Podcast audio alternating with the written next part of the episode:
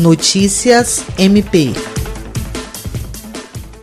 O Ministério Público do Estado do Acre, por intermédio da Promotoria Especializada de Defesa do Consumidor, instaurou um procedimento preparatório para investigar a adoção de medidas de prevenção da Covid-19 em agências bancárias de Rio Branco. O procedimento foi instaurado uma vez que, segundo notícias veiculadas na mídia local, a aglomeração de consumidores nas agências tem sido intensa, sem que pareçam estar sendo tomadas medidas sanitárias pelas instituições bancárias para a prevenção do contágio da doença. A promotora titular, Alessandra Sandra Garcia Marques ressalta ainda que o procedimento não versa sobre a Caixa Econômica Federal, instituição bancária responsável por intensa movimentação de consumidores, mas determina a expedição de ofício ao Ministério Público Federal para fins de conhecimento.